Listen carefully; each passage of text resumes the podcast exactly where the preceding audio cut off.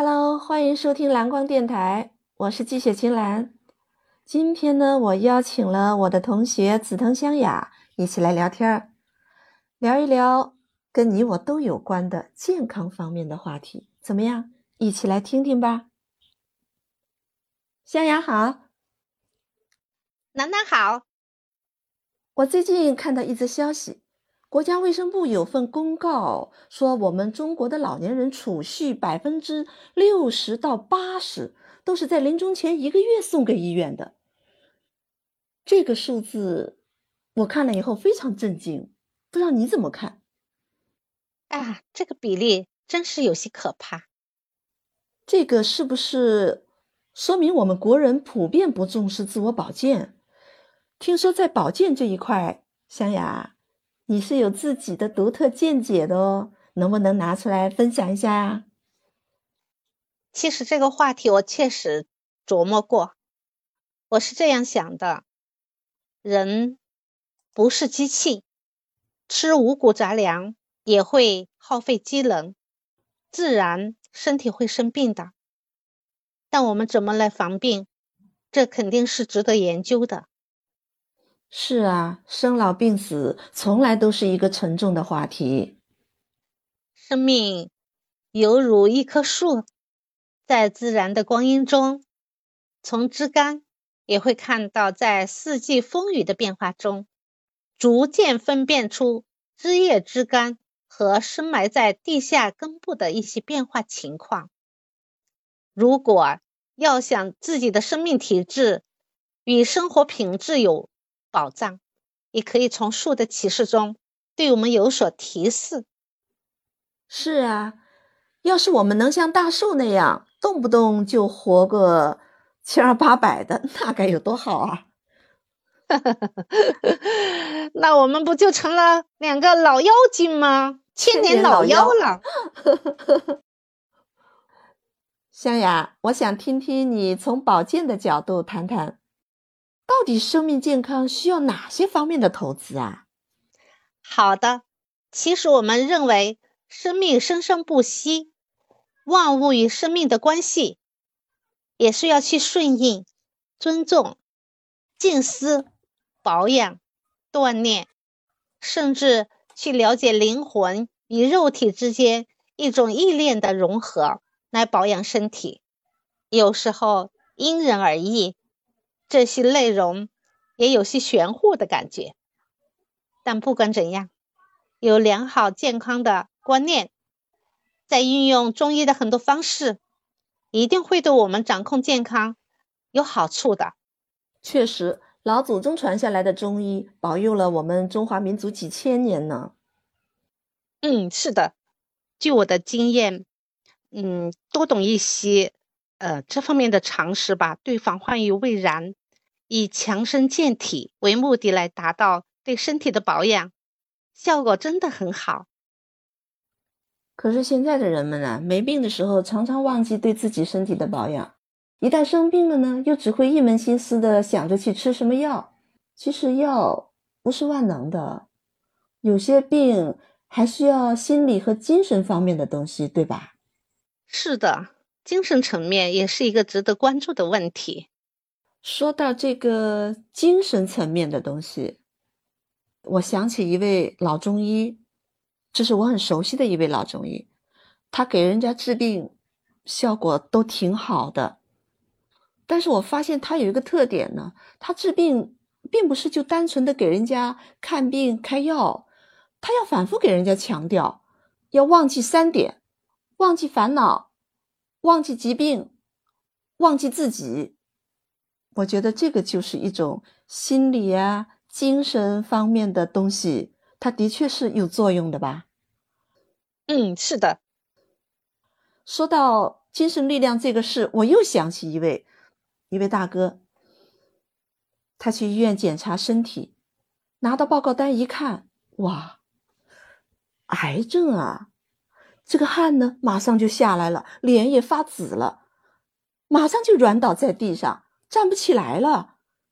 过了一会儿，护士回来对他说：“对不起啊，大哥，刚才拿错了，这张才是你的。”他再一看看手里那张，哎，可不是吗？那是别人的名字啊！他立马就从地上蹦起来，自个就跑回家了。你看这是不是精神的作用啊？是啊，神奇哦。对，很神奇的。所以说，有时候别人说人都会被吓死的，还真是这样。这个例子太有说明了。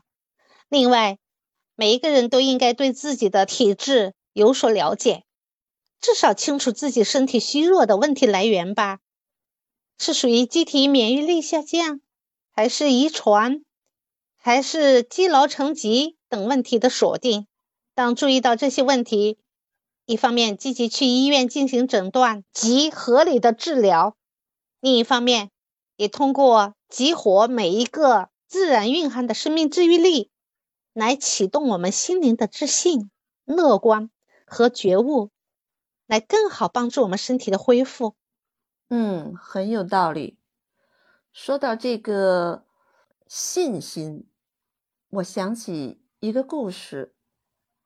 在二战时，德国人做了一个实验，把一个囚犯绑在床上躺着，蒙上他的眼睛，然后拿起他的胳膊，用一把刀的刀背在他的动脉上划了一下，同时打开一种模拟滴血声音的滴水装置。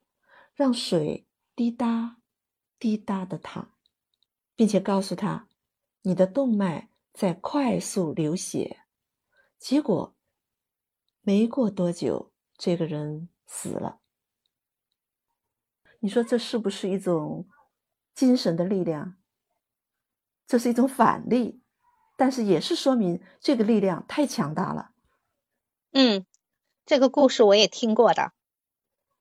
他确实也被那个滴答滴答的声音，让他的精神崩溃了，所以他死了。这个精神上的力量太强大了，精神崩溃。我认识，嗯，对我认识一个朋友，他也是出车祸，多根肋骨受伤时，完全靠毅力自己承受疼痛的情况下，做到了自我康复。你可以想想，说话都疼，还怎么做康复运动？难以想象吧？但绝对是一种信念，可能也是他在自己亲身体验中感知到生命的一种很神奇的自自然愈合能力。所以呢，我觉得，嗯，里边还是藏着一种勇敢的因素吧。如果没有勇敢的话，是的可能性都没有。总之，这层意思呢，就是讲不能只寄望医院的治疗，而忽略平常自我能量及保养的一种天然习惯。嗯，我还听过这样一个例子：有人不愿意交五块钱的停车费，于是就违章停车。当他发现车玻璃上被贴了一张一百元的罚单，后悔死了，心想：早知道十元停车费，我也交了呀。说到这个例子，这个停车的问题，好多人都经历过。罚单来了以后才知道后悔。嗨，这件事还真可以延伸到生病这件事情上来，大家一听就明白这个道理，真的好妙。生病了，医生让交二十万、五十万的时候，那才发现这钱花的真冤枉，还不如早点花在保养上呢。我也是这样的看法。比方吧，治病是在下游打捞垃圾，是亡羊补牢；保健呢，是在上游控制污染源，是未雨绸缪。就是。该治要治，该防要防，只治不防，越治越忙，花钱买心慌，未病先防。咱们不求长生不老，但求晚点卧倒吧。太有趣了，比方太有趣了。哎，不知不觉我们说了这么多呢，湘雅，今天跟你聊的很开心，收获很大呢，谢谢你了。手机对面的朋友，希望我们今天的话题能给你也带来一点启发，一点帮助哦，肯定有帮助的，让我们一起有更好的身体。我们今天就先聊到这吧。别忘了关注我给我留言呢。